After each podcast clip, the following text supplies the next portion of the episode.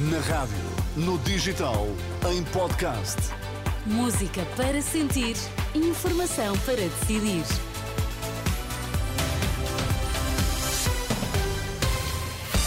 São as notícias das seis na Renascença com Ana Rita Borda de Água. Para já os destaques, bom dia.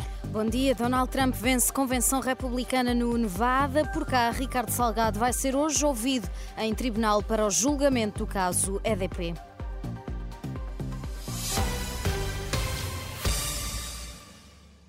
O ex-presidente dos Estados Unidos, Donald Trump, venceu esta quinta-feira no Nevada a convenção republicana, conhecida como Caucus, ao após ter sido o único dos principais candidatos a participar.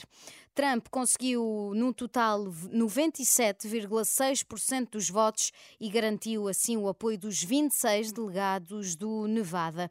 Os meios de comunicação social norte-americanos anunciaram a vitória do ex-presidente dos Estados Unidos apenas uma hora depois do encerramento das assembleias de voto no Nevada, às três da manhã desta sexta-feira, em Lisboa. O exército dos Estados Unidos confirmou nesta quinta-feira que realizou nove ataques contra mísseis e embarcações explosivas de superfície não tripuladas dos rebeldes Houthis no Iêmen, que estavam prontos para ser lançados contra navios americanos e mercantes no Mar Vermelho.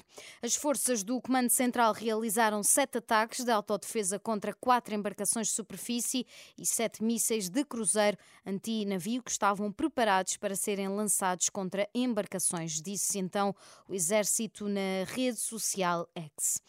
Por cá, os três arguídos detidos no âmbito de suspeitas de corrupção na Madeira conhecem hoje as medidas de coação.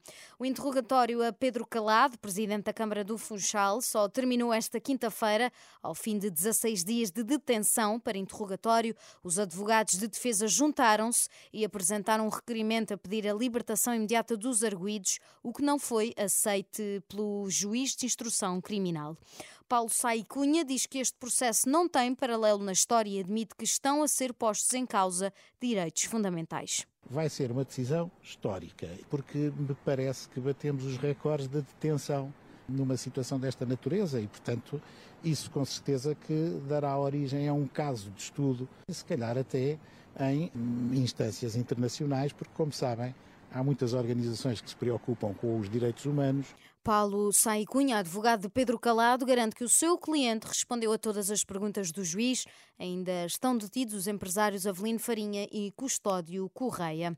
O antigo presidente do Grupo Espírito Santo, Ricardo Salgado, vai comparecer esta sexta-feira em tribunal para prestar declarações no julgamento do caso EDP. Depois da perícia médica a que foi sujeito ter indicado que o ex-banqueiro pode ser interrogado.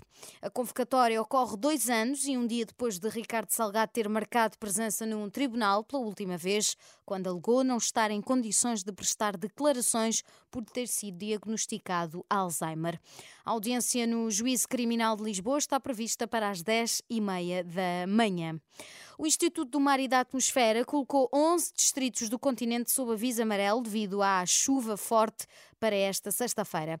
Por causa da depressão Carlota, a Proteção Civil registou esta quinta-feira mais de 600 ocorrências, sendo que 532 delas eram sem contar no Conselho de Lisboa, devido então à chuva e vento forte. A região do litoral norte e centro foi a mais afetada ao longo do dia.